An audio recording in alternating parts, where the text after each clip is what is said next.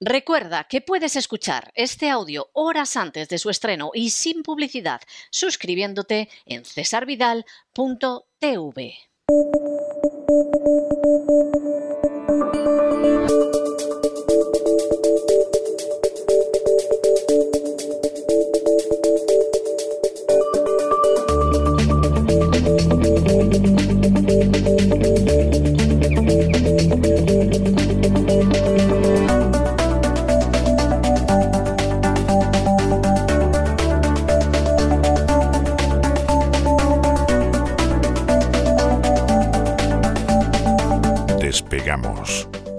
Lorenzo Ramírez. Corremos raudos y veloces hacia nuestro avión, atravesamos el umbral, nos tiramos en plancha sobre los asientos, nos abrochamos los cinturones, despegamos y nos vamos elevando por los aires hasta alcanzar nuestra altura y nuestra velocidad de crucero y Oiga, qué chapela lleva usted hoy, don Lorenzo, pero, pero tanto frío hace, hace por Madrid, porque aquí en Miami tengo que decirle que hace un frío que pela. Estamos ahora mismo a 9 grados centígrados, que se dice pronto, pero vamos, le queda a usted la chapela que, parece que ha nacido en Bilbao. pues. Buenas noches, don César. Yo del mismo, mismo Bilbao no soy. Es decir, yo me pongo un poco de espuma cuando, cuando me afeito, sobre todo la parte de la nuca, porque la, la barba la me la, me la afeito a tijera, ¿eh, don César? Me he puesto la chapela ahora mismo porque llevo todo el día con un sombrero de cowboy puesto.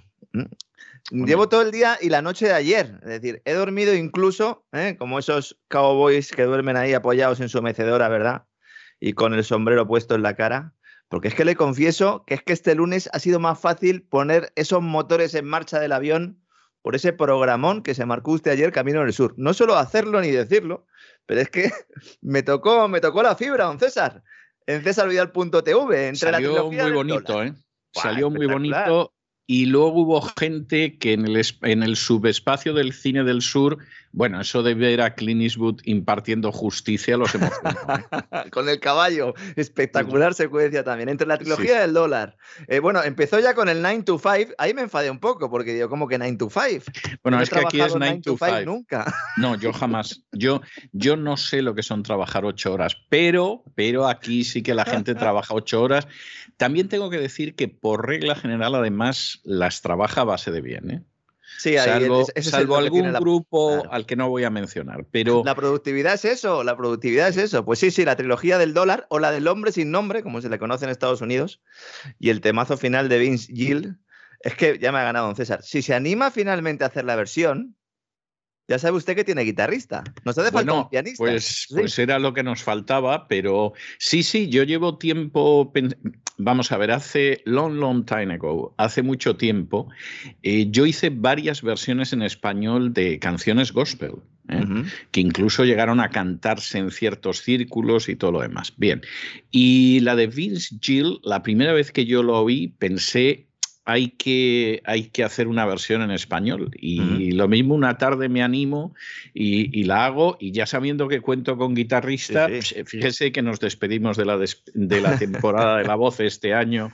A, todo, lo grande. Sí, sí, la Telecaster la tengo aquí al lado preparada, ¿eh? además está ya preparadita.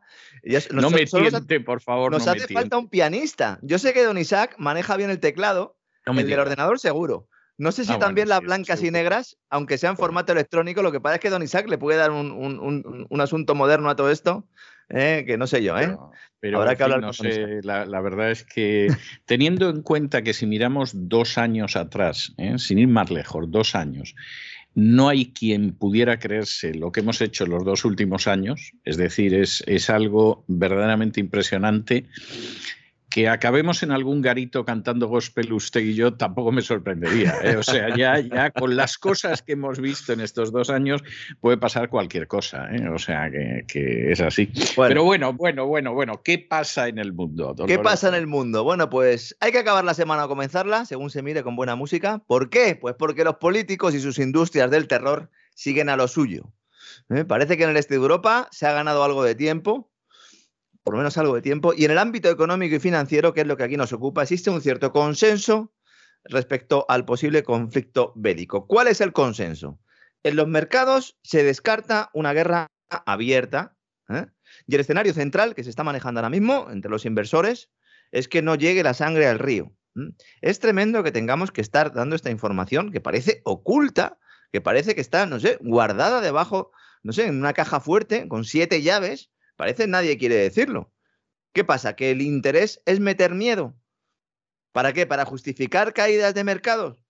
Claro, la situación no está controlada, evidentemente, pero como hemos venido explicando aquí desde hace meses, por mucho que la propaganda lo inunde todo, de los dos lados, señores, ¿eh? que aquí en Occidente, sobre todo en España, es vomitivo eh, cómo se traga el personal la propaganda, iba a decir otanista, la propaganda británica, que, es la que aquí nos, Fundamentalmente la, la, propaganda británica, o sea, es que en España es propaganda británica. Hombre, la la NATO o la OTAN es una creación británica. O sea, es que, es que la gente está muy equivocada. Es decir, lo que pasa ya es que se sabe la, mm. definición. O sea, la NATO es mm. conseguir que los americanos estén dentro, los rusos fuera y los alemanes debajo, que era la política británica. Y hay un texto que yo mencionaba en el editorial de Ucrania la semana pasada, que es muy interesante, donde Eisenhower dice si para dentro de 10 años, y está escribiendo en 1951, no hemos conseguido que todas las tropas americanas que hay en Europa regresen a los Estados Unidos, hemos fracasado en nuestras intenciones. Y con seguridad Eisenhower era sincero, es decir, de aquí queremos salir cuanto antes, pero otra cosa era lo que querían los británicos y otra cosa era lo que quería el complejo militar industrial contra el que se expresó precisamente en ese año 51 Eisenhower. Y esos, vamos, ¿de qué se van a marchar? ¿no?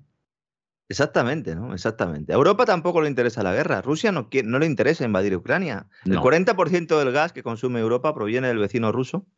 Y la buena noticia es que los mercados energéticos no están trasladando al precio ese pulso que mantienen bueno, Putin y Biden en los últimos días. Es decir, que el mundo del dinero no se cree de momento la guerra y esto es importante. El mundo del dinero no se lo cree. O sea, yo y efectivamente piensan que no y por lo tanto la cosa se mantiene. Pero claro, porque el mundo del dinero también sabe que dentro de la NATO mm, hay países muy importantes que no están por la labor.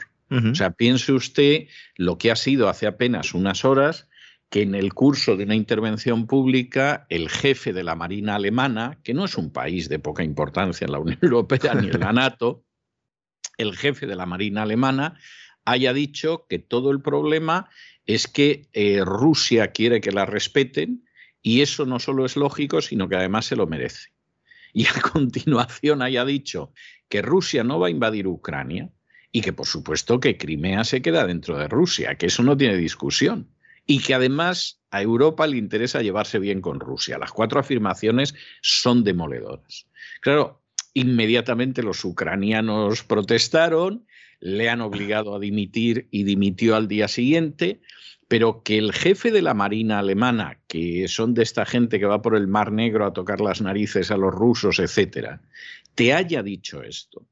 Sí, sí, este sí que se afeita sin espuma. O sea, este es un tipo de verdad. No, no, este además este se le veía y decías, hombre, este es de la estirpe de los, de los tripulantes de submarinos del almirante Dönitz. O sea, es que le veías y eso era un militar. ¿eh? Es que además él sabe que el gasoducto del Báltico está ahí, que ha costado 11.000 millones de euros, que puede suministrar 55.000 millones de metros cúbicos de gas al año y que no está abierto por una sola razón, porque en el momento en el que se abra, Ucrania no es necesaria para eh, que haya suministro de gas en Europa. Y si Ucrania deja de ser necesaria, pues ya solo es necesario para qué? Pues para tocar en las narices a Rusia en plena frontera con el tema otanista. Es, así, y claro, y entonces, ¿a quién le vende los 600 millones de dólares en armamento que ha vendido Estados Unidos a Ucrania y los que previamente le había vendido Gran Bretaña unos días antes? Es decir, ¿a quién le endilgan toda esa carga de armamento? ¿no? Entonces, claro, es que estamos viviendo en una situación que es terrible y a mí me recuerda, me recuerda mucho ese proverbio que es muy popular en Oriente Medio, ¿por qué será? ¿Por qué será?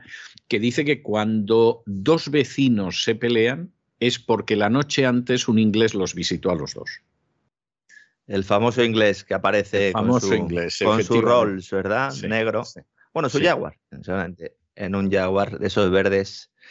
El verde aceituna. Bueno, a pesar de todo ello, las bolsas están siendo, eh, se están viendo afectadas por, por incertidumbre. No solo el, el tema de, de la guerra, evidentemente, sino el cambio de rumbo monetario en Estados Unidos. Goldman Sachs hablaba esta mañana, bueno, esta mañana, esta mañana mío, anoche prácticamente, ¿no? Para ustedes, allí al otro lado del Atlántico, que cuatro subidas de tipos, no, que cinco. Que cinco subidas de tipos de interés. Yo lo vi, yo lo vi y yo dije, pero bueno, estos, estos se han metido en la sesión de la vacuna y, y- igual que hay una serie de dosis de vacuna, estos han dicho, pues a la dosis de subidas de tipo de interés. Goldman o sea, ha dicho, a ver, Yo me estoy reponiendo, ¿eh? Sujétame el cubata. ¿Cómo que cuatro subidas? No, no, cinco subidas de tipo de interés. Claro, Cinco. cinco de, de un cuarto de punto cada una, porque si no, claro, imagínense la que se liaría. Yendo cada trimestre, subiendo un cuarto de punto hasta 2023. En 2023, que es cuando pararía el proceso, según los bancos de inversión. En este sentido era lo que planteaba Wells Fargo también en un reciente análisis. La inflación sería el, do- el perdón, los tipos de interés serían al 2% en 2023.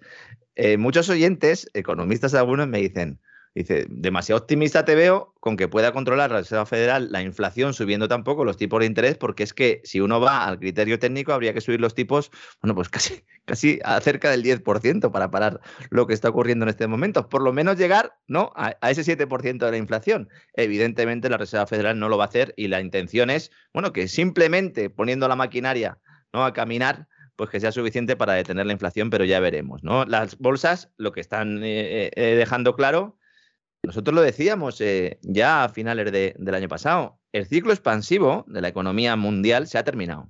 Sí, eso, eso terminado. es de sentido común, sí. Ahora ya lo admite todo el mundo. Ahora yo ya estoy viendo análisis todos los días de banco de inversión y tal, y todo el mundo dice, bueno, es el final del ciclo expansivo.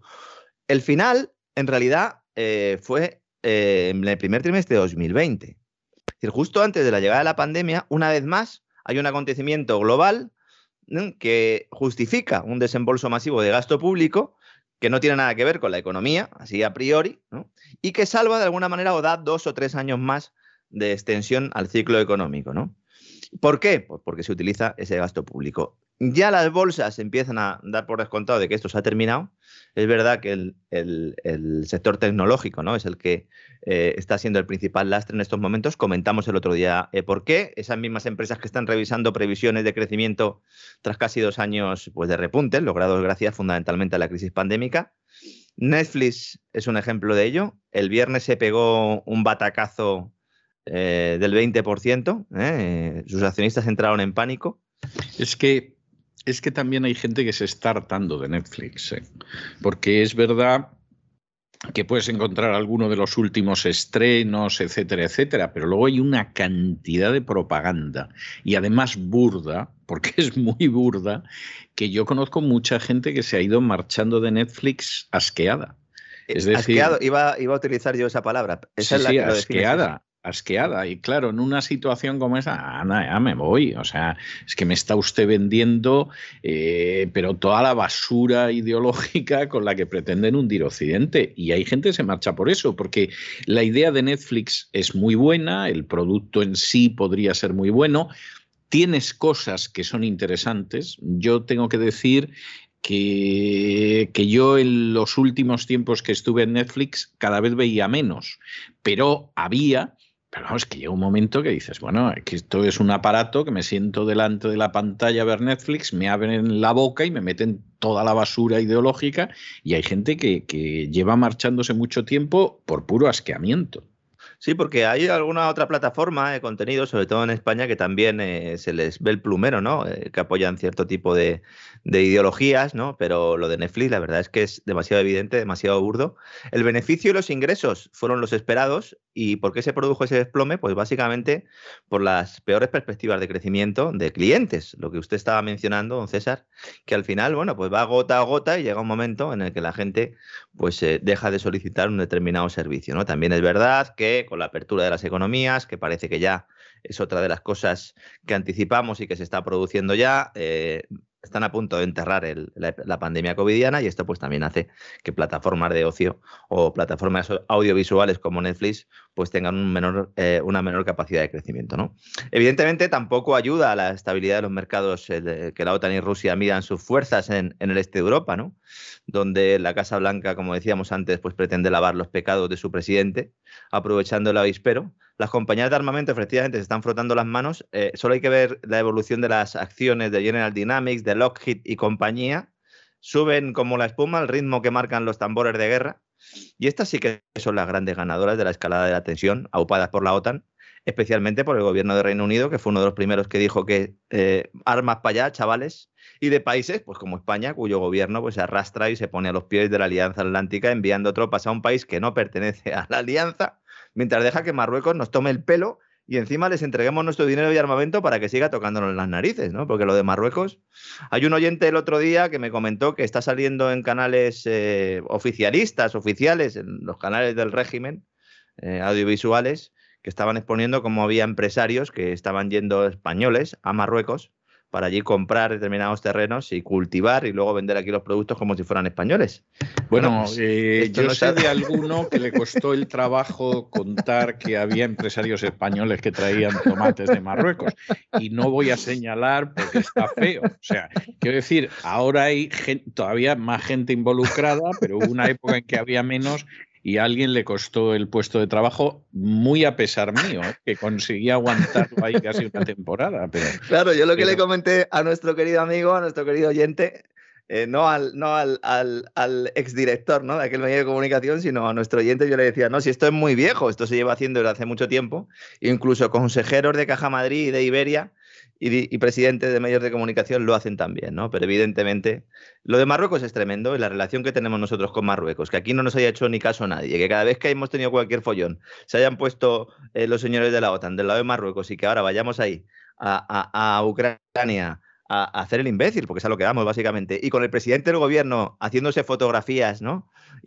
Con esa cara de intenso y cogiendo el teléfono como si de él dependiera, ¿no? La seguridad del globo, la verdad es que es, bastante lamentable. Y si hay gente que le siga tragando esta bazofia, pues es que tiene un problema, ¿eh? Esto. Creo que por 50 euros la hora esto, esto lo arreglan por ahí, ¿eh? Y Rusia es noticia no solo por la pugna con la OTAN, sino porque su Banco Central ha decidido seguir los pasos de China y poner coto a las criptodivisas, que esto ya es lo que les faltaba a las criptodivisas, ¿no? Prohibiendo su uso y la minería de Bitcoin, ¿no? Con la excusa del elevado coste energético que tiene esta actividad de creación de Bitcoins y poniendo encima de la mesa la cuestión medioambiental, pues el Banco Central se carga una actividad en la que Rusia era el tercer país más importante del mundo. Como ya explicamos aquí, cuando China prohibió también la minería de Bitcoin, eh, pues los mineros se mudaron a otros países, Kazajstán, Kazajistán, era uno de ellos, también se mudaron a Rusia. Y hay pocos analistas de divisas que estén teniendo el factor energético en cuenta, y es muy importante, no porque el consumo de electricidad necesario para minar estas criptodivisas atente contra el medio ambiente, esto le da igual a todo el mundo, ¿eh? evidentemente, ¿no? Es que no tiene ningún sentido, que se utiliza simplemente como excusa, pero bueno, la gente sigue con esta cantinela, no tiene nada que ver con el cambio climático. Esto tiene que ver con que hay una crisis energética mundial que ha disparado los precios.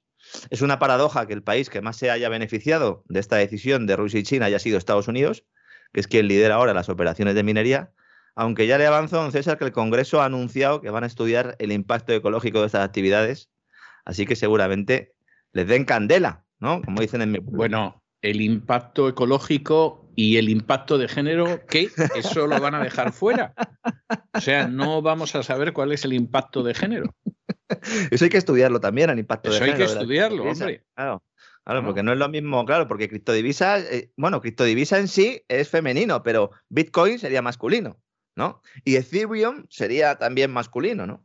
Un billón de dólares al cambio han perdido más o menos las criptodivisas eh, con Bitcoin a, la cabeza, es la más importante, evidentemente, desde que hizo Bitcoin máximos el pasado noviembre. Un billón, con B, según la nomenclatura europea. ¿eh? No el billón norteamericano, sino el nuestro, es decir, sería un trillón norteamericano. ¿Mm? ¿Por qué está sucediendo esto? Bueno, ahora hay un problema gravísimo, ¿no? Aparte de la persecución regulatoria y todo esto, eh, de la que vamos a hablar ahora. Aquí hay un problema gravísimo y es que Bitcoin para, mm, de alguna manera, ser un medio de pago, tiene que estar eh, bueno, pues eh, extendido a lo largo de la sociedad. ¿no? De momento, aunque ha experimentado un notable crecimiento de uso, etcétera, etcétera, todavía no, es ese medio de pago eh, internacionalmente aceptado en todo momento y lugar. Se pueden hacer pagos con él, pero todavía no lo es. Entonces, es un activo financiero. Es un activo financiero y está sujeto a una elevada volatilidad. Esto es un poco la pescadilla que se muerde la cola, porque si tiene volatilidad, volatilidad, nunca lo digo, pero habrá gente que diga, ¿qué es esto de la volatilidad? La volatilidad es un eufemismo para decir que es un activo que sube mucho y baja mucho. Es decir, es muy volátil.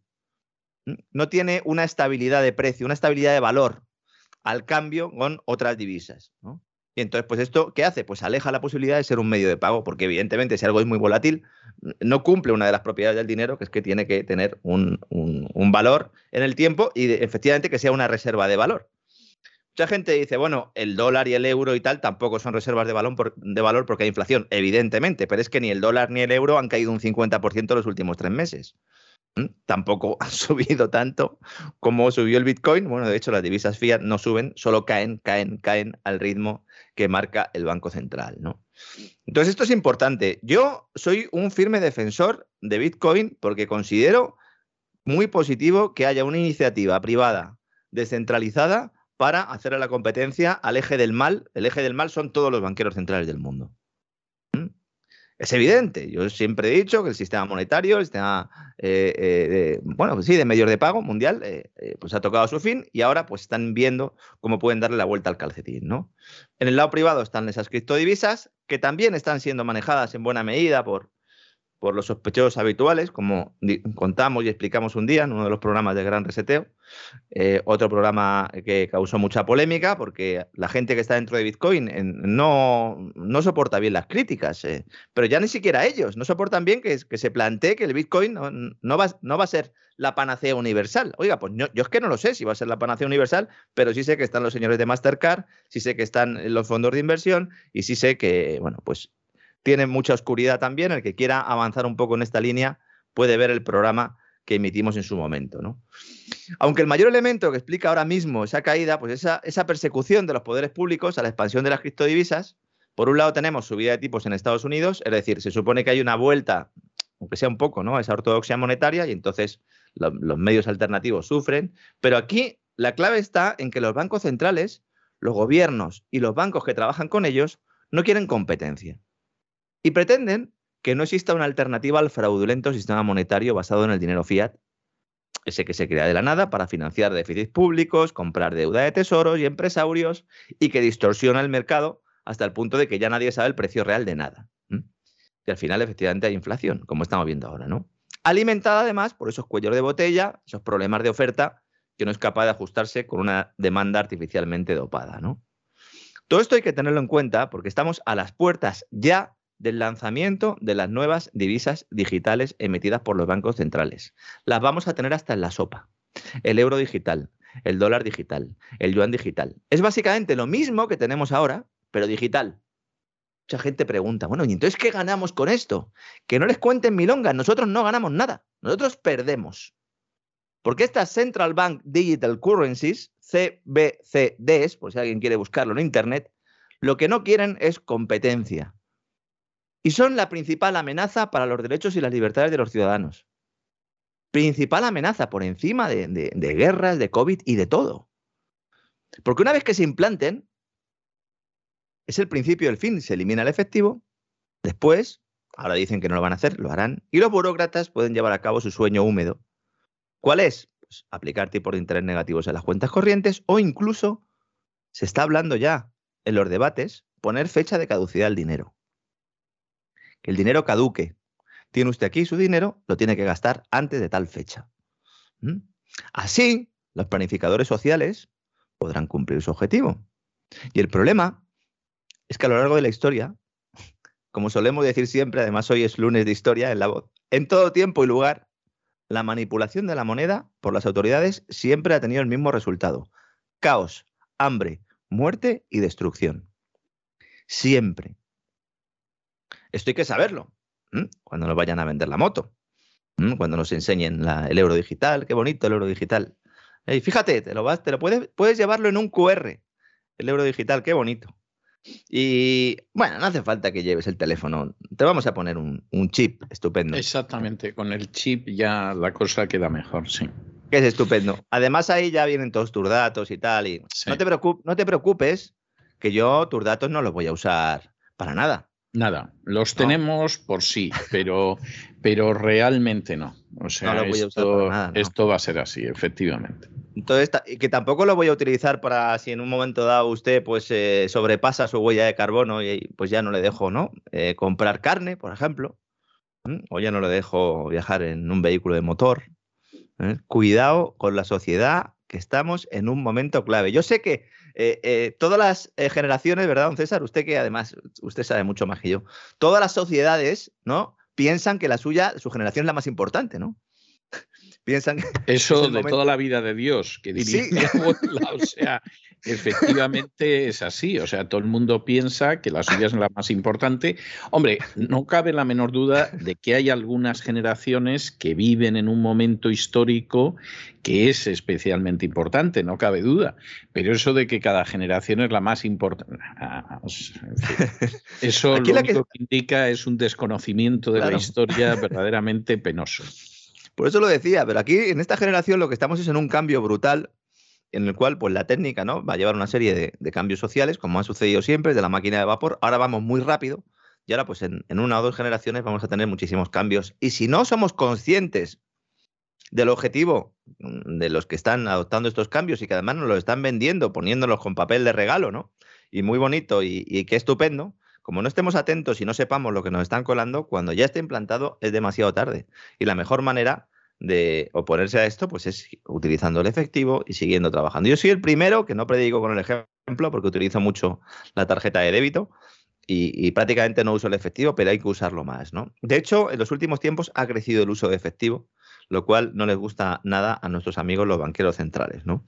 Y por contra, el oro, que estaba un poco olvidado, cuyo precio no repuntaba a pesar del momento de cambio estructural que vive el sistema monetario global, está despertando. Y es una paradoja, porque justo que se anuncia ahora subida de tipo de interés, ahora el oro también tendría que estar sufriendo, pero no, no está sufriendo. El anuncio de que la Reserva Federal será más agresiva.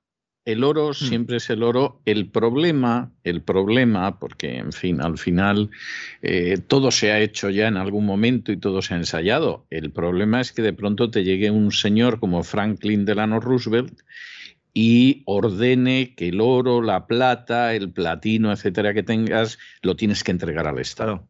y que a cambio te dan papelitos verdes. Claro. Ahí complicado, claro. Ese es el riesgo, el riesgo de que te lo quite el, gobierno, de que te lo expropie, básicamente. También, también es verdad que yo estoy convencido de que cuando Roosevelt decidió esto, hubo multitud de americanos que lo enterraron y no lo entregaron. O a lo mejor entregaron unas monedillas de oro y la parte mollar la, enterraron. ¿eh? O sea, yo de eso estoy convencido. Igual que digo una cosa, digo la otra. Pero ya es una situación problemática porque efectivamente entras en eh, realmente en una situación eh, delictiva, etcétera, etcétera, etcétera. ¿no? Pero yo que creo que efectivamente, pues sí, el oro te da una cierta seguridad porque no suele bajar, etcétera. Al mismo tiempo, tengo que decir que, siempre me acuerdo de esa disposición de Roosevelt, ¿no? Y que de pronto te recogen todo lo que hay y punto, ¿no? Es el mayor riesgo que tiene el, que tiene el oro, mm, porque es el dinero duro, el dinero de verdad. ¿eh? El dinero, pero no porque lo diga yo, porque es que eh, el dinero es una institución, igual que el lenguaje. Entonces, como es una institución, a lo largo de los años ha ido poliéndose ¿eh? y, bueno, pues eh, se ha llegado, ¿no? Eh, de forma espontánea en ese momento, ¿no? Por el acuerdo libre de las personas, ¿no? Otra cosa es que luego ya los gobiernos empezarán a toquetear en el siglo XX y la liaran, ¿no? Pero hasta, hasta ese momento era así, ¿no? Yo sé que hay mucha gente que no está muy de acuerdo con que el, con que el patrón oro vuelva. bueno, yo creo que tendría más ventajas que inconvenientes, aunque evidentemente el, el, ajuste sería espectacular, porque claro, hemos estado viviendo en plena burbuja y ahora volver otra vez a atrás el cinturón es complicado, ¿no? Pero fíjese lo que nos está diciendo esta subida del precio del oro. Por un lado, nos está diciendo efectivamente que el fantasma de la guerra en el este de Europa pues eh, está ahí, que es un problema, siempre que hay tambores de guerra el oro sube, pero sobre todo lo que nos está diciendo es que la gente no se cree que la Reserva Federal vaya a meter en vereda la inflación. No se lo cree. Es que, es que no se lo cree porque cuesta creerlo. O sea, vamos a ver, es que al final, eh, vamos a ver, el americano que tiene sus defectos, como todos los pueblos, pero el americano suele ser muy práctico. ¿eh? Desde muchos puntos de vista, bastante más práctico que el español o que los hispanos. Es así, ¿eh? con, con, todos los matices, excepciones y todo lo que usted quiera, pero el americano es tremendamente práctico. Y las cosas que yo estoy oyendo sobre la madre del presidente Biden durante todo el año pasado y este año no están relacionadas en, en, en, con sesudas investigaciones sobre la honestidad de la pobre mujer que en paz descanse, sino que tienen que ver con que la gente va a poner gasolina al automóvil y va a comprar al supermercado y de pronto encuentra con que la cosa se ha disparado entonces, esa es la, la, auténtica realidad. Y claro, no se cree ni la Reserva Federal, ni lo que diga la Casa Blanca, ni cosa parecida. O sea, es que, es que esa es la tristísima realidad. Pero, o sea, pero fíjese, y, y fíjese qué curioso. Fíjese qué curioso. Y yo creo que este es el, el, el, gran problema que están teniendo las criptos y yo creo que es una derrota en, en este momento. No sé en el futuro qué pasará. Y es que en un momento en el que el mercado no se cree que la Reserva Federal vaya a poner coto a esos precios. No. Precisamente el oro sube, tendría que subir también el Bitcoin, pero el Bitcoin se desploma. Y este es un momento, claro, en el, que, en el que de alguna manera el mercado está diciendo, oiga, todavía no nos creemos que pueda ser un activo refugio el Bitcoin. ¿eh? Ojo, insisto que me encantaría que lo fuera, pero yo aquí estoy exponiendo información, los deseos de cada uno que se queden ahí. ¿no? Otra clave que nos aporta el comportamiento de los metales, estoy diciendo todo el rato el oro, pero la plata también está en máximos de los últimos dos meses. Yo siempre he sido más de plata que de oro, ya sabe que a mí... El sí, yo lo sé, yo lo sé, y no es usted el único. ¿eh? O sea, fíjese eso hasta qué punto eh, no, no está usted solo en ello que incluso, por ejemplo, volviendo a los Estados Unidos, ha habido gente a lo largo de la historia de Estados Unidos que era partidario de un patrón plata. Es decir, William sí, sí. Jennings Bryan, que es un político interesantísimo y muy desconocido, pero interesantísimo, de, de finales del siglo XIX inicios del 20 y que era desde muchos puntos de vista en muchas cosas un precursor de lo que luego sería Donald Trump y otros políticos. Bueno, pues William Jennings Bryan era partidario de un patrón plata. O sea, sí, sí. Era una de bueno, las estuvo, cosas que bueno, de impuestos el, bajos. El patrón plata estuvo vigente eh, hasta la Gran Depresión eh, en China y en Hong Kong. Eh, sí, es sí. importante. En México también, ¿no? Estamos hablando de la segunda mitad del, del siglo XIX, ya principios del, del, 20, y ahí se acaba el lío, como comentábamos antes, ¿no?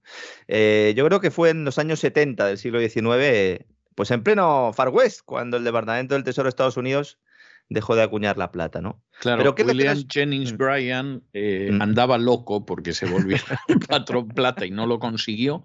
Eso es. Y, y en un momento determinado, eh, pero bueno, esto pudo ser simplemente una frivolidad numismática, eh, Kennedy ordenó acuñar dólares de plata. Y de hecho... Eso no lo sabía yo. Sí, uh -huh. hay una acuñación que hay muy poquitas monedas. Aquí en Estados Unidos una de las curiosidades numismáticas es que en el mercado hay monedas que no llegaron a estar en circulación, pero se acuñaron. Uh -huh. Y, por ejemplo, eh, esa moneda de plata que quiso sacar adelante Kennedy, igual que quiso acabar con la Reserva Federal. Luego, luego dices, hay que ver cómo ciertas personas acaban como acaban trágicamente. Mm. Pues, pues esa es una rareza, pero ocasionalmente ves que aparece alguno de, esos, de esas monedas de plata de la era Kennedy y bueno, están relativamente bien cotizadas. Free Silver, el movimiento aquel, ¿no? De la, de la plata, ¿no? Bueno, ¿por qué está subiendo, básicamente? Lo que nos está diciendo el mercado es que cuando se intenta combatir la inflación en un entorno de ralentización de crecimiento, sobre todo en Europa, lo que está pasando, existe un riesgo creciente de qué? De cometer errores en política monetaria que agraven el problema. Como siempre suelo decir, los experimentos con gaseosa. Y entonces, en ese momento, el activo refugio duro, por excelencia, ¿cuál es? Bueno, pues esos metales y también ese treasury, ese bono del tesoro de Estados Unidos, que aunque es papel, pero es la promesa de la Casa Blanca, ¿no? o de la Reserva Federal. ¿no? Precisamente esta semana vamos a ver cómo se despejan algunas de estas incógnitas. ¿Por qué? Se reúne el Consejo de Gobierno de la Reserva Federal el Comité Federal de Mercado Abierto, el FOMC, por sus siglas en inglés. ¿Y qué va a pasar? Pues nos va a dar algunas pistas sobre la fecha del inicio de subida de tipos en Estados Unidos. Prácticamente seguro que será a mediados de marzo cuando se produzca la primera subida. A ver cuántas son. Si los señores de Goldman tienen razón, pues tendrían que empezar ya prácticamente esta semana a subirlos. En Wells Fargo. pero, además, si van a ser cinco, que esto es lo bueno, buenísimo, eh, ¿esto en qué plazo de tiempo lo piensan hacer? No, no, Goldman dice cinco en un año. Pues fíjese usted, es que cinco, cinco subidas de tipo de interés en un año. Sí, sí. No le voy a decir que siempre el pánico, porque en este país, para que la gente entre en pánico, tiene que ser algo muy grave, muy grave, ¿no? Que, por ejemplo, pongan misiles en Cuba o algo así. Pero, pero, pero es que, vamos a ver, para la gente que tiene hipotecas en este país, que hay bastantes, y además que no sean a tipo fijo, que hay muchísimas, es el final. O sea, no, sobre todo lo que va a perjudicar al endeudado, al, no solo a las familias, que evidentemente tienen un problema, sino a esas empresas zombies que se están refinanciando y que ahora mismo están todos como locos acudiendo al mercado antes de que se produzca la subida de tipos, lo cual a su vez está subiendo los tipos del mercado, con lo cual la maquinaria ya está en marcha. El, sin entrar a lo de Goldman, si se producen tres o cuatro subidas de tipos, que es lo que más o menos espera el mercado, eh, el escenario es el siguiente. En septiembre se suben los tipos 0,25, luego antes del verano se subirían otros 0,25, ya tendríamos 0,5, después del verano otra subida, ya estarían 0,75 y al final de año siempre hay una reunión de la Reserva Federal, pues cuando faltan 15 días para Navidades o algo así, 10 días para Navidades, no he mirado el calendario todavía, pero ahí sería la última subida, es decir, habría subido eh, pues 100 puntos básicos, un punto porcentual los tipos de interés. Esto, con la inflación que hay ahora mismo, si los cuellos de botella se mantienen, no va a servir para nada. Aquí la clave está en si en la segunda mitad de este año y en la primera mitad del año que viene, porque este, estas subidas de tipos seguirían produciéndose en, 2023, por lo menos hasta mediados, si los cuellos de botellas y los problemas en el comercio mundial pues se dan un respiro, se empieza a normalizar eh, ese suministro de, de, productos y por lo tanto ese componente inflacionario desaparece, pues ya solo quedaría el de la transición energética, que en Estados Unidos es un poco más limitado su impacto que en Europa, y luego pues el, evidentemente el, impacto derivado de la política monetaria de los últimos años, que es así la solucionas viendo tipos, ¿no? El mercado de momento no se cree que con las anunciadas por la Reserva Federal, que ellos siempre han dejado caer que entre 3 y 4 subidas de tipos habrá este año, sea suficiente. Y por eso Goldman va un poco más lejos, ¿no? Todo ello acompañado por una reducción del balance de la Reserva Federal, que esto es lo realmente importante, porque esto lo que hace es, va a poner en el mercado activos que ha comprado, con lo cual se va a hundir el precio de estos activos, ¿no? Y este eh, balance, ¿cuándo se va a empezar a reducir? Después del próximo verano. Con lo cual, hay un escenario para la segunda mitad de este año eh, muy complicado. ¿eh? De, toma panimoja, o sea, de, nos lo queríamos perder. Muy complicado y además nos va a dar la pauta un poco de lo que va a suceder en, en la primera mitad de 2023. Porque claro, estas decisiones van a afectar a todos, no solo a Estados Unidos. Bueno, principalmente a los países de su entorno. El otro día comentamos, ¿no? Cómo, qué va a ocurrir con los países ubicados al sur del Río Grande este año. Y luego tenemos el caso de México, que los reguladores financieros y el propio presidente López Obrador, pues aunque consideran que esto es importante, ahora mismo en estos momentos están a otra cosa. ¿A qué? Pues a ver cómo le paran los pies a Ana Botín, que quiere hacerse, como dijimos aquí, con el negocio minorista de Citibank, que opera bajo la, la, marca Banamex, Citibanamex, ¿eh? Que ha puesto a la venta el banco americano, tal como avanzamos hace unos días. Dijimos que BBVA también podría estar interesado, sumando Banamex a Bancomer, que es la, primera entidad financiera del país y que pertenece al grupo español. Pero BBVA se ha quitado de en medio. Entonces, todo el mundo pensaba, hasta hace unas pocas horas, que el camino quedaba libre para el Santander, que ya opera en el país azteca. Pero como digo, gobierno y reguladores quieren que Banamex acabe en manos locales. Y tal como ha avanzado hoy el día el economista, banqueros mexicanos con Banorte a la cabeza toman ventaja Estamos hablando, sí, Carlos Hank González, eh, don César. Mm, es el que coge la primera posición. ¿Conoce usted el, Banco Banorte? Por, sí, sí, sí, sí, Por lo que el sonido que ha hecho, vamos a, dejarlo ahí. Y en la terna están Carlos Slim, aquí también podemos mugir un poco, dueño de Imbursa, y Ricardo Salinas, de Banco Azteca. Vaya tres patas para un banco, ¿no? y nunca mejor dicho, ¿no? Hay otro, también el empresario Javier Garza Calderón, cuya familia fue dueña de Banca Serfín, antes de ser expropiada por el Estado a inicios de los 80, que ha mostrado interés porque Banamex quede en, manos mexicanas y ha hecho un llamamiento público a los empresarios del país, un llamamiento de unidad para comprar la entidad. Hay otros grupos internacionales también, HSBC por medio, cuidado con HSBC, ¿eh? Gran lavadora de dinero, eh, según los papeles del FinCEN y bueno, prácticamente todas las investigaciones que se han hecho sobre de toda la vida desde hace muchísimo tiempo. O sea, es que, que a estas alturas nos conocemos y, y, además con una historia detrás verdaderamente maravillosa. ¿eh? Sí, sí, sí. HSBC, que también lo mencionamos en nuestro especial de los Rothschild, ¿verdad? Por esa cúpula también que tiene en una de sus sedes. ¿eh? ¿Qué queda por analizar ahora? Pues la capacidad real de estos bancos para adquirir un gigante como, es Banamex en México. Se está hablando de una valoración según Bank of America, que yo creo que es la más fiable de todas las que se han hecho, de entre 12.500 y 15.500 millones de dólares. Si le, también le digo a César que si a Citi le dan 12.000 millones de dólares, se da con un canto en los dientes, porque más que nada no habría perdido eh, nada respecto a la inversión inicial. Pero claro, el Banco Santander no tiene esta pasta. No. Alguno dirá, pero ¿cómo que no? No. ¿Cómo que no? Pues no, porque cuando, por mucho que uno piense que en el banco está lleno de dinero y tal y estas cosas y que tienen muchos activos, que activos tienen, pero cuando uno quiere hacer una compra sin, sin que se vea lastrado su capital, su solvencia, pues eh, tiene que hacer una ampliación de capital, valga la redundancia. ¿Cómo sabemos esto? Pues uno se va, como siempre digo, para saber no la decir una maldad. Esto lo sabemos porque Bárcenas lo contó en relación con Libertad Digital. Y entonces, pues, pues lo sabemos.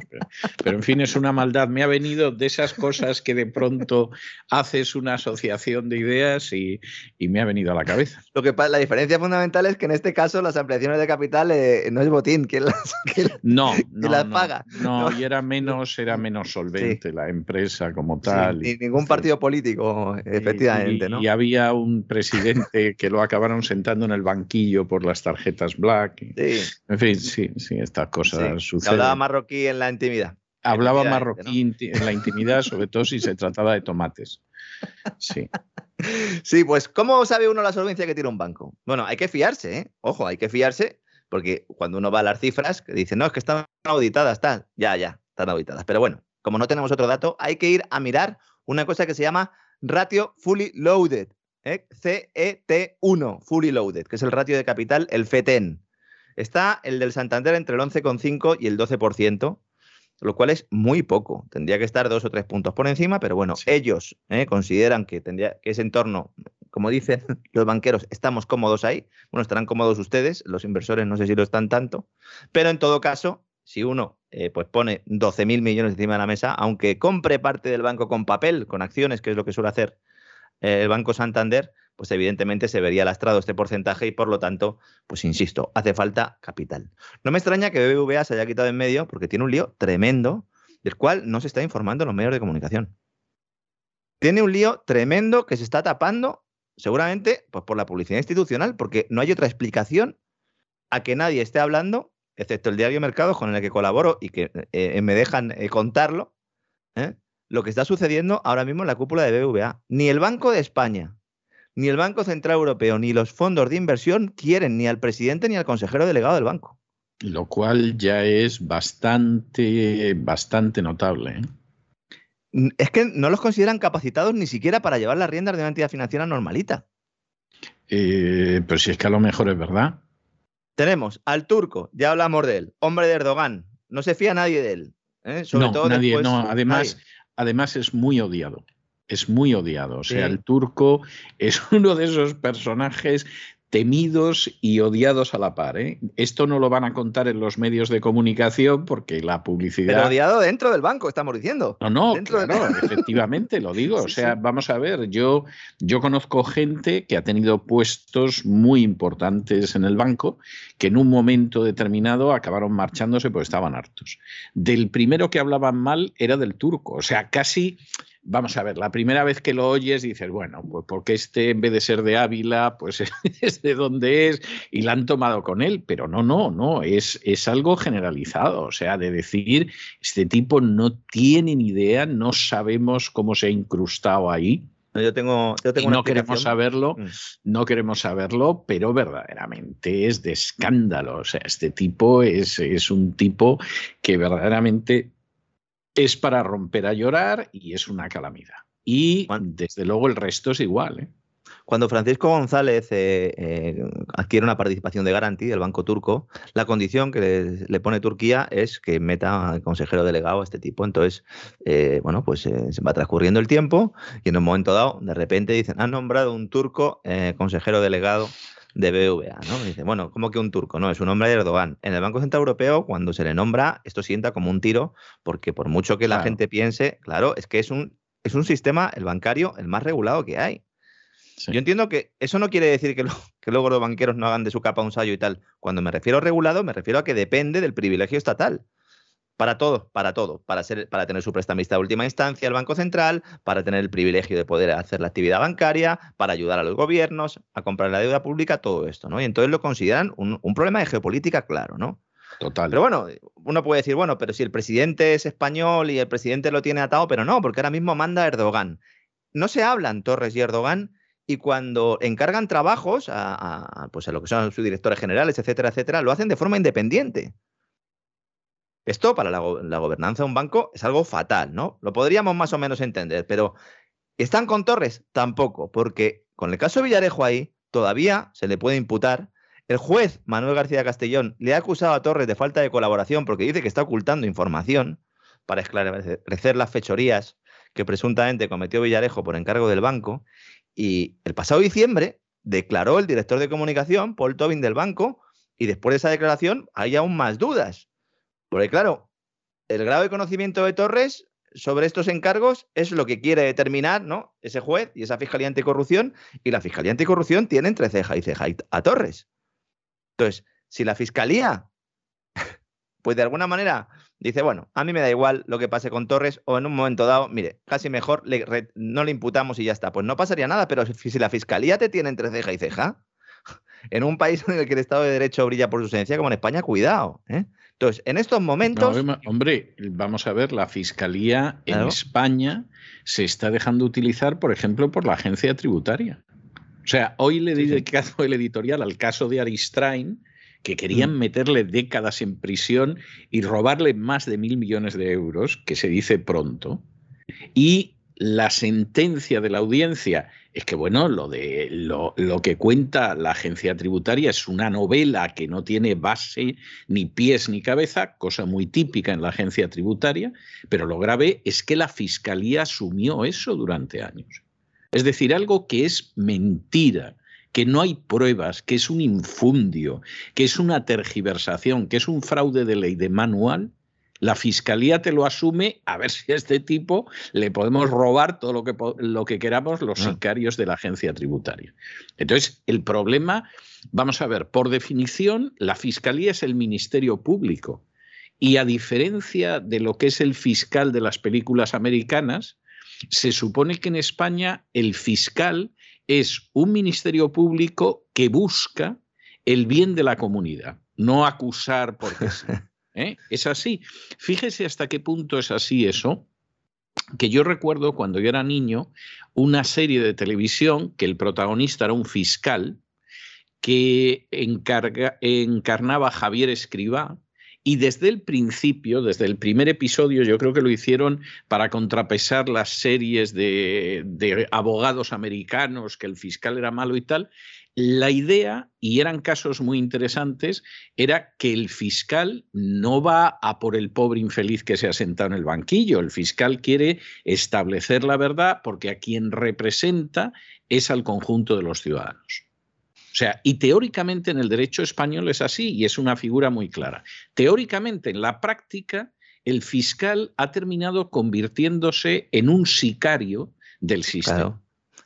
Que ese es el síntoma claro. La mentira es, el síntoma claro de que vamos muy mal. No, pero del totalitarismo, porque ahí es el Estado soy yo y como soy yo, entonces la Fiscalía, eh, como el interés general lo, represento yo, pues entonces es, y ese es el problema, cuando las instituciones directamente son, eh, eh, bueno, iba a decir secuestradas, pero básicamente fagocitadas, ¿no? Por esos gobernantes que consideran que pueden hacer de su capa un sallo. ¿no? Entonces, cuidado, porque si la fiscalía quiere seguir detrás de este señor, es que lo que no se puede permitir, me decía mi gente muy cercana al Banco de España, que a ellos les preocupa porque en estos momentos Torres, el presidente de un grupo como BVA, que es un grupo, bueno, uno de los más importantes del mundo, vive pendiente del teléfono esperando a ver si le imputan o a ver si le llama el Banco de España para decirle, oye, mira, es que el BCE me ha dicho que tienes que irte para no dañar al sistema financiero nacional. Claro, el que nos esté escuchando en Estados Unidos, como en el caso de Iberdrola, dirá, pero ¿qué país es España? Pero es que estos señores no dimiten. Si, si el banco está imputado, si como persona jurídica, oiga, tendrían que dimitir todos. Y los propios fondos están diciendo, bueno, a ver cómo hacemos este cambio de cromo sin que afecte a la acción. ¿no? Y ese es un poco el lío que hay ahora mismo en BVA. Insisto, no le van a contar nada en los medios de comunicación porque esto no se puede contar, está prohibido contarlo. Eh, eso sí, verán que anuncian unos extraordinarios planes para sus empleados que van a dar mucho dividendo y que tienen un recorrido alcista la acción tremenda con analistas pagados, ¿no? Que no han acertado ni una, pero que siguen escribiendo en esos medios de comunicación de masas, ¿no? Y para terminar, me gustaría mencionar, aunque entraremos un día a fondo en la reforma fiscal que, prepara María Jesús Montero, la ministra de Hacienda en España, sobre todo ya cuando sepamos el detalle, porque se van conociendo algunas cosas, pero me gustaría comentar algunos elementos. En primer lugar, todos los eh, impuestos estos que se han quedado en, eh, que se prometieron a Bruselas y que no se han aplicado, las subidas del diésel, el tema de los billetes de avión y alguno más, todo esto se va a meter en la reforma fiscal ahí con calzador, ¿eh? de tal manera que va a haber una subida masiva de impuestos.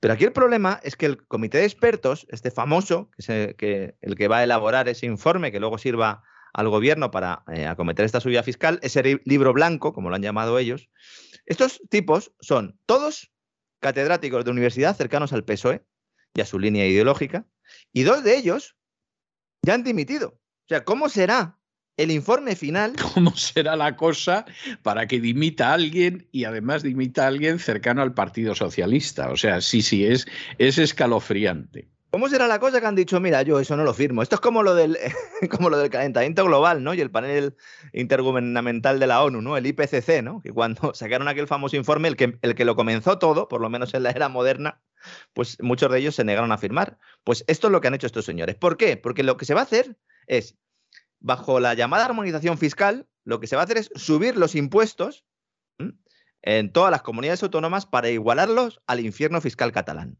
Básicamente es eso lo que se va a hacer. Fundamentalmente, sí. Entonces, Madrid. Con los resultados que ha tenido en Cataluña. Claro, claro. Entonces, Madrid efectivamente es el enemigo a batir por María Jesús Montero y claro, ahí va a haber una pelea importante, ¿no? Siempre hablamos de esto cuando hablamos de la reforma fiscal, pero ¿qué pasa con Navarra y las Vascongadas? Pues ya lo sabemos. El cupo vasco se va a mantener, es decir, se acusa a Madrid de hacer dumping fiscal mientras se entrega todos los años dinero a los nacionalistas vascos, con este sistema, el del cupo, el del pufo vasco, que le sale muy bien a PNV y a Bildu y compañía. ¿no? Entonces, para el que no lo sepa todavía, el País Vasco y Navarra tienen un sistema particular que es distinto al resto, por territorios forales, recaudan la totalidad de sus impuestos, ellos, no la Agencia Tributaria Española, y luego hacer una transferencia al Estado por las competencias no transferidas, ¿no? Y el cupo, pues es, se hace un ajuste y la cuantía que paga anualmente el País Vasco al Estado para financiar todos esos servicios que están centralizados, que es un pufo, porque básicamente lo que hace es beneficiar ¿eh? a ese gobierno vasco con independencia del partido que esté, ahora mismo PNV y Bildu, eh, cuidado porque como Bildu acabe gobernando en el, País Vasco, en, Vascongadas, cuidado. Hay mucho miedo ahora mismo en el empresariado vasco y algo. Yo la verdad es que les, tengo que decir que se lo, han, se lo han buscado. Se lo han buscado porque llevan dándole aire a la cometa o dándole hilo a la cometa durante tanto tiempo que ahora están asustados y ya no saben qué hacer. Dicen, ¡buf! Como estos se pongan a controlar Cuchabank, ah, cuidado como estos se pongan a controlar el presupuesto. Pues sí, señores. Es que ustedes han alimentado a la bestia, el árbol y las nueces, ¿no? Entonces, el cálculo para todos estos gastos y ajustes no es transparente, no es público se ha utilizado siempre como herramienta política para conseguir el apoyo del PNV en Madrid, ahora de Bildu. ¿Por qué digo que no es transparente? Porque se calcula y se modifica en reuniones bilaterales secretas entre los responsables de Hacienda del País Vasco y los responsables de Hacienda de España. El último fue Montoro, el último que modificó este cupo para darles más a los nacionalistas vascos. El académico e inspector de Hacienda. Es, que, es que Montoro eh, realmente es la suma de todos los males sin mezcla de bien alguno. ¿eh? O sea, la carrera de Montoro es que es para decir, bueno, yo no sé si este hombre está al servicio de alguna potencia extranjera para dañar a España. O sea, es, es increíble. Es que no hay una inmoralidad económica que de pronto pases por ella y en algún momento no oigas el flap, flap, flap de las alas de murciélago de Montoro. O sea, es, es algo verdaderamente terrible. Es el, terrible. es el peor ministro. mire, fíjese lo que voy a decir. ¿eh? A mi juicio, es el peor ministro de Hacienda de la democracia. No, yo estoy convencido de que el peor. Bueno, que, que, está Solchaga ahí, ¿eh? Está Solchaga ahí, ¿eh? No, no, pero Solchaga, vamos a ver, o sea, eh, yo de Solchaga he dicho atrocidades, ¿no? Todas con razón, dicho sea de paso, pero es que Solchaga comparado con Montoro fue un grandísimo ministro de Hacienda. O sea, lo de Montoro es que es eh, soltar al lobo en medio de los corderos. Entonces, para y además un, tipo que reconoce en sede judicial que ha financiado el golpe de Estado de Cataluña. Y no le ha pasado nada. O sea, es que, es que vamos a ver, Montoro tendría que estar procesado por bastantes cuestiones y por ahí anda el tipo dando consejos en República Dominicana sobre cómo hay que invertir. los dominicanos eran tontos de capirotes y le hacen eh, el más mínimo caso a Montoro. ¿no? Como resultado de todo este sistema, ¿no? que he expuesto un poco, pero bueno, tengo artículos por ahí al que le interese que busque en internet Cupo Vasco, Pufo Vasco también, un documento que hizo Miquel Buesa hace mucho tiempo, pero básicamente eh, lo que se hace es entregar todos los años eh, un premio ¿eh? A los territorios forales de 4.500 millones de euros, según los cálculos del académico inspector de Hacienda Ángel de la Fuente, que no es sospechoso de nada, porque, insisto, es inspector de Hacienda. Bien, además yo creo que... Bueno, que podrá ser sospechoso de otras cosas, pero no de falsear lo del pufo vasco. Exactamente, 4.500 millones de euros todos los años los pensionistas vascos y navarros cobran gracias a lo que pagan el resto de españoles, porque con su propio sistema no les llega, no les llega, ¿no? Realmente.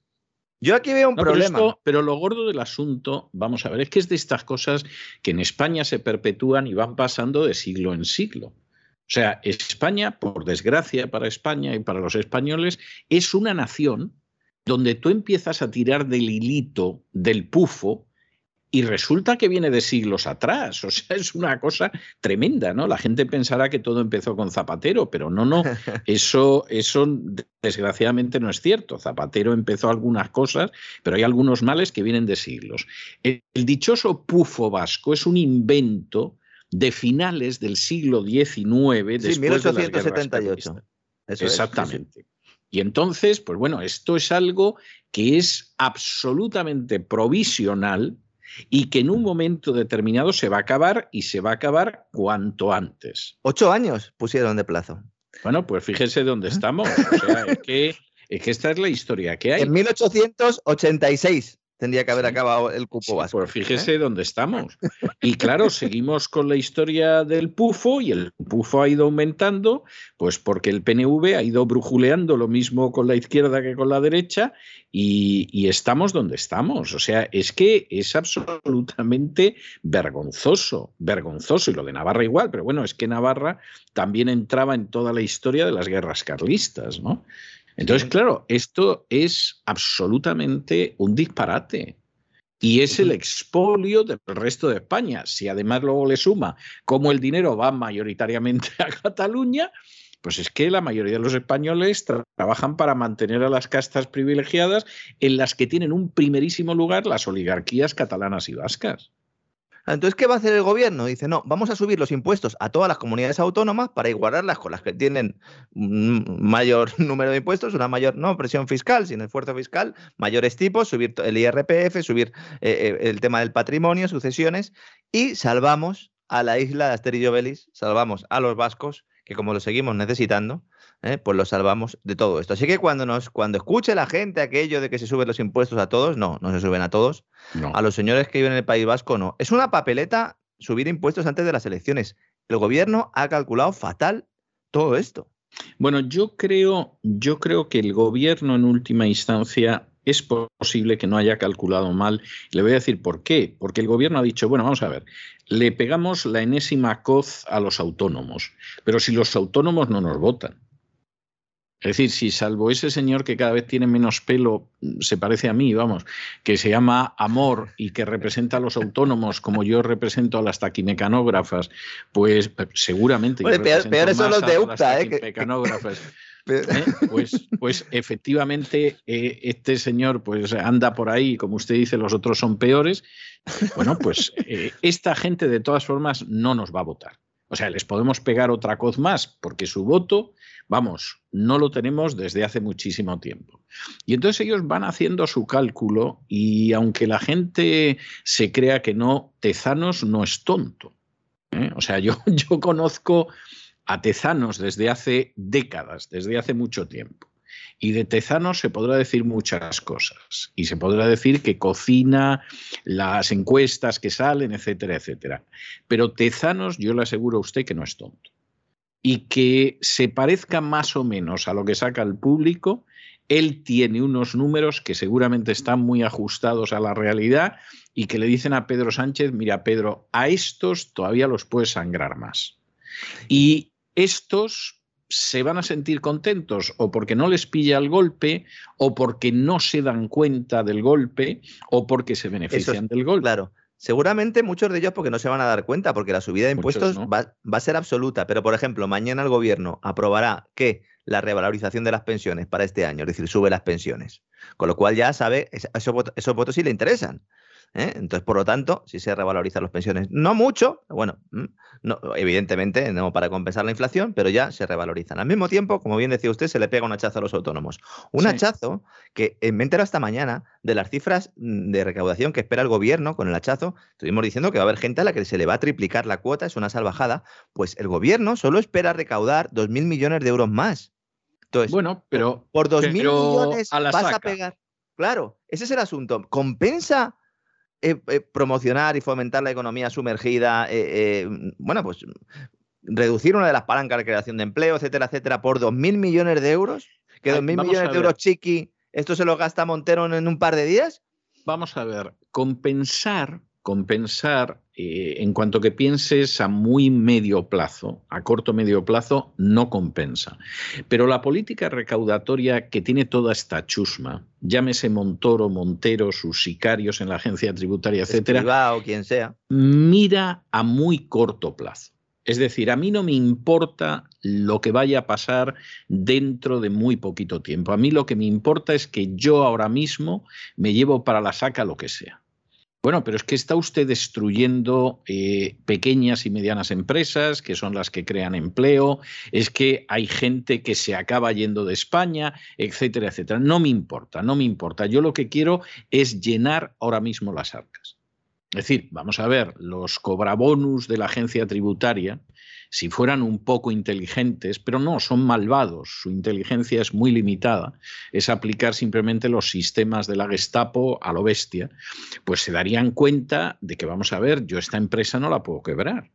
Porque si yo quiebro esta empresa, esta la gallina de los huevos de oro, ¿no? deja de contribuir, efectivamente, es así. No, señor, ellos van a cobrar su bonus y a recaudar y a decir que hemos cubierto objetivos y como decía Gascón, todavía hemos recaudado más, con crisis, con la economía desplomada. Eso dijo, Montero hace un par de días también. no, y Gascón también están... hay que, aprovechar la recuperación para incrementar los ingresos. Lo, lo cual demuestra que es gente irresponsable. Es decir, eh, ellos están en una forma de ver las cosas que en España en estos momentos yo creo que es generalizada entre los políticos, que eh, Rubalcaba describió al hablar del Estatuto de Cataluña diciendo, y los que vengan detrás que arre. Es decir, yo de momento cierro el año el que viene no sé qué, al otro hay elecciones, o sea, ese es todo el horizonte que yo tengo. Bueno, ¿y qué va a pasar cuando, como pasó con Montoro, dos millones de personas vayan a la calle por sus subidas de impuestos y cierren decenas de miles de pequeñas y medianas empresas en España? Da igual, da igual. Yo de momento recaudo y el que venga detrás, que arre.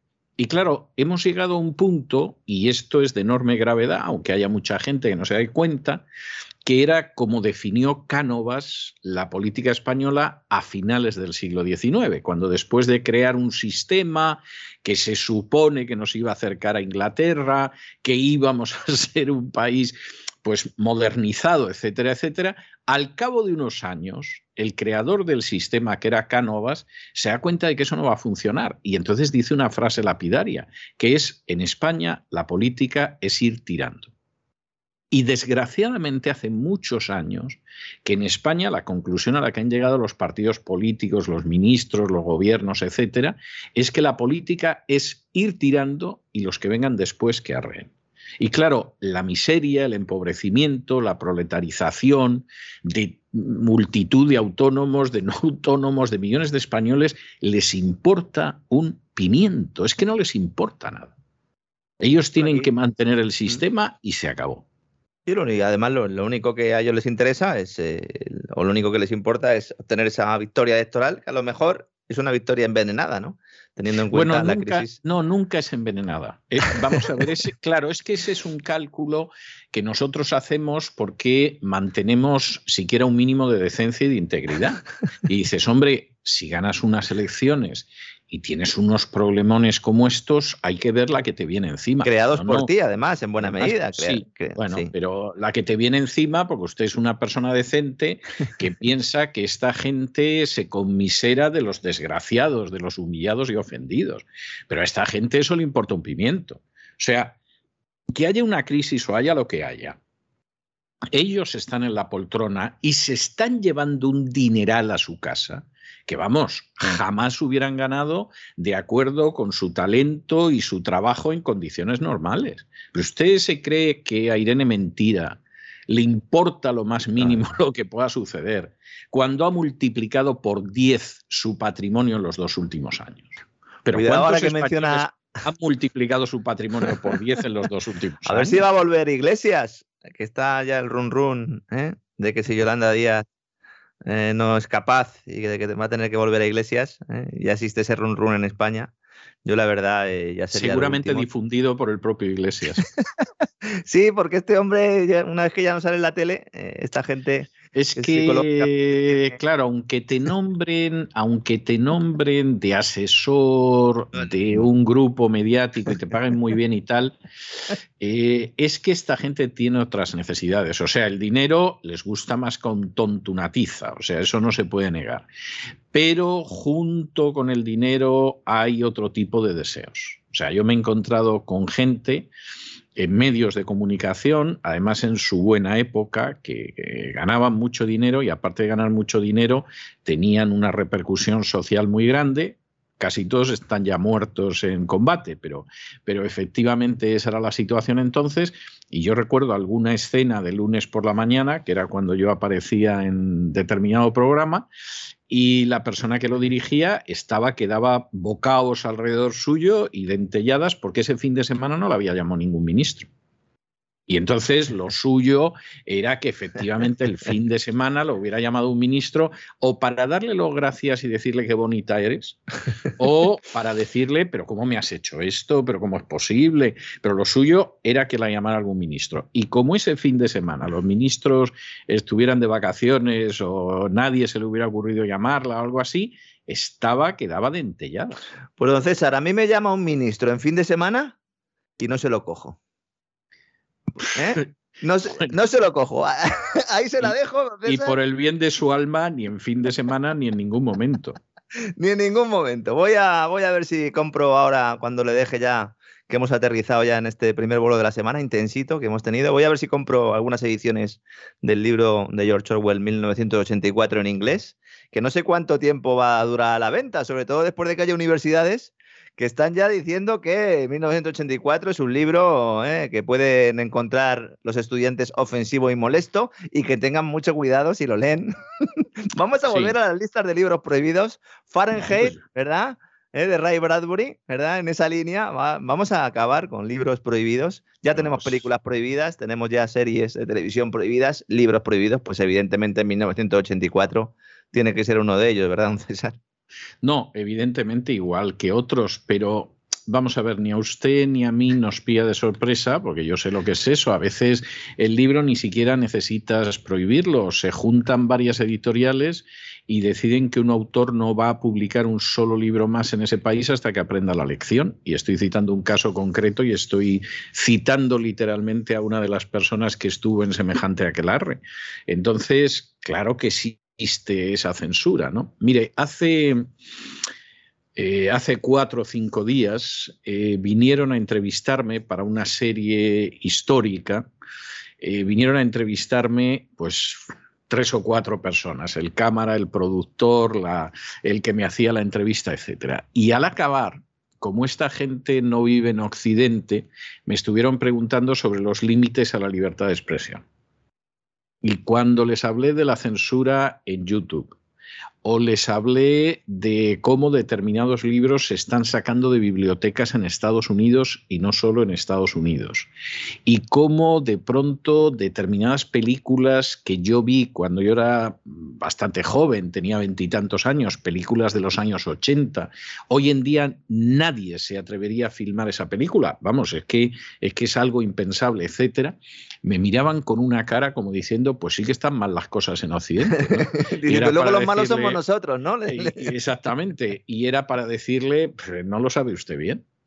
O sea, es que esto es así, claro, ya si además añade usted que los medios están vendidos a la publicidad, pues eh, ya ni le quiero contar. Pero, pero incluso sin contar tan grave hecho, hombre, si a mí me llegan a decir que se iba a prohibir 1984, eh, cuando yo leí en mi juventud 1984, o me llegan a decir que, iban a censurar al presidente de los Estados Unidos las redes sociales, ¿no? que no existían en aquel entonces, pero que iban a censurar y todavía lo tienen censurado al presidente de los Estados Unidos. Y que de pronto un grupo de editoriales dicen, oye, nos ponemos todos de acuerdo y este señor no vuelve a publicar un libro, etcétera, etcétera, etcétera, porque podría contar muchas cosas de este tipo. Si a mí me lo llegan a contar, es que no me lo hubiera podido creer. Y efectivamente, eso era increíble hace solamente 10 años. Sí, sí, así es. Pues en la Universidad eh, Británica, eh, básicamente lo que ha hecho la Universidad de Northampton, lo que ha dicho ha sido, pues señores estudiantes, cuidado con este libro, es un libro peligroso, ¿eh? lo pueden encontrar ustedes complicado, ofensivo, molesto. También no vean ustedes la serie V de Vendetta de la, o la, novela gráfica, que luego hemos tenido una película, la famosa novela gráfica de Alan Moore y otra serie de obras que pasan a ser pues libros peligrosos, ¿no? Y entramos en esa línea, así que nada, ya me conoce don César. Yo hice, bueno, hicimos, hicimos una serie hace ya muchos años sobre 1984, un, no un audiolibro, pero bueno, íbamos destacando algunos pasajes, yo creo que todavía está por ahí en, en internet para el que lo quiera buscar. bueno, pues es un libro que le tengo especial cariño y, y quería acabar un poco con esta reflexión a qué sociedad eh, ya no es que nos estemos dirigiendo, sino en la que estamos viviendo y que le vamos a dejar a nuestros hijos. Así que nada, don César, mañana, bueno, mañana no, en un ratito estoy otra vez con usted. Que vamos a hablar, ¿no? En Así fue España, vamos a hablar ahí de, de qué pasaba con los de la Cruz, ¿no? Exactamente, exactamente, eso vamos a hacer. Vamos a hablar de qué pasaba con los de la Cruz, pues desde que los dejamos con Pablo hasta ahora. Ah, estupendo, genial. Pues, eh, bueno, hasta ahora. Hasta ahora quiero decir en dónde estamos en la España. Hasta el siglo 3, 4, ¿no? Después de Cristo, ¿no? Tampoco. Hasta el siglo, III. Un abrazo, don César, hasta mañana. Bueno, hasta dentro de un rato. Muy fuerte, un abrazo muy fuerte.